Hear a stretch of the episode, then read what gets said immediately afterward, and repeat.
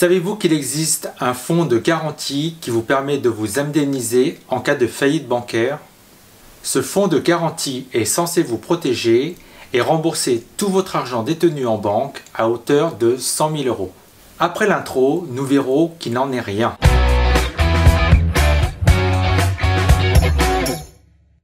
Créé en 1999, le système de garantie des dépôts permet de protéger les clients en cas de faillite de leur établissement bancaire.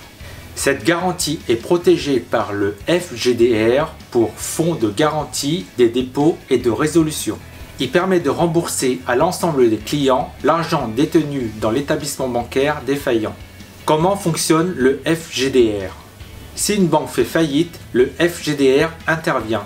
Il rembourse l'ensemble des clients ayant déposé leur argent sous 7 jours ouvrables à partir du jour où les comptes sont devenus indisponibles. En théorie, les montants sont garantis à hauteur de 100 000 euros par client et par établissement.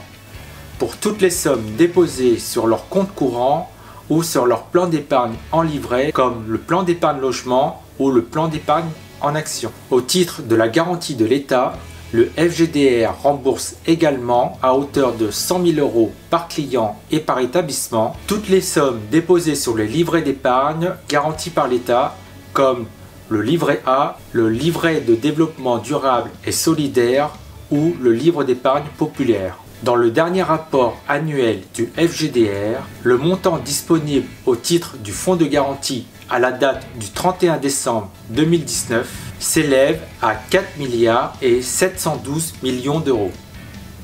Retenez bien ce montant, 4 milliards et 712 millions d'euros. En parallèle, la Banque de France publie régulièrement quelques statistiques. Dans son bulletin du 23 novembre 2020, l'ensemble des dépôts bancaires des Français s'élève à 2521 milliards d'euros. Je vous rappelle, le montant du fonds de dépôt de garantie s'élève à 4 milliards et 712 millions d'euros que l'on va arrondir à 5 milliards. Vous avez d'un côté 2500 milliards de dépôts bancaires et d'un autre côté un fonds de garantie qui dispose de 5 milliards d'euros. Si on fait un ratio entre ces deux montants, cela représente un ratio de 0,002%.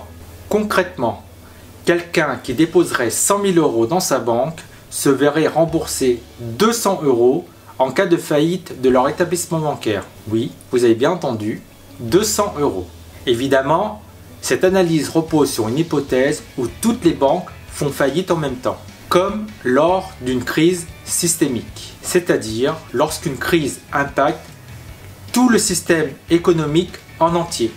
Par exemple, la crise des subprimes en 2008 était une crise systémique. Elle a eu des répercussions dans le monde entier.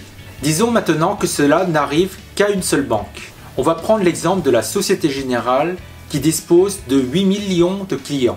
Si on prend le montant du fonds de garantie, chaque client de la Société Générale ne se verra rembourser en moyenne que 600 euros. Pour un client qui déposerait 100 000 euros à la Société Générale, ça lui ferait une perte sèche de 99 400 euros. Mais bon, on va dire que la Société Générale est une grande banque et elle ne risque pas de faire faillite. Prenons maintenant l'exemple d'une petite banque en ligne, Before Bank. Cette banque en ligne compte environ 240 000 clients. Si Before Bank fait faillite, chaque client se verra rembourser en moyenne 19 633 euros que l'on va arrondir à 20 000 euros un client qui aura déposé 100 000 euros chez Before Bank perdra 80 000 euros. Évidemment, ce raisonnement est basé sur des chiffres moyens. Cela dépend de l'encours réel de chaque client au sein de chaque banque. Il faut également savoir que le dépôt de fonds de garantie n'est pas garanti par l'État. C'est une garantie gérée par l'ensemble des banques qui ont adhéré au FGDR. Chaque banque adhérente cotise un certain montant comme le ferait un particulier lorsqu'il cotise à une assurance. En résumé, ce qu'il faut retenir, c'est que le fonds de garantie qui est censé nous protéger ne nous protège en fait en rien. Vous ne récupérez jamais tout votre argent en cas de faillite bancaire. Que faut-il faire? Premièrement, ne laissez que le minimum vital sur votre compte. Ne mettez l'argent que pour les dépenses du quotidien, les loyers, les courses, les prélèvements mensuels. Ayez également une enveloppe disponible pour l'épargne de précaution en cas de coup dur et ne déposez que l'argent nécessaire pour faire vos investissements dans le cadre d'un plan d'épargne en action par exemple. Tout le reste de votre argent, ne le déposez pas en banque. Il faudra le mettre ailleurs.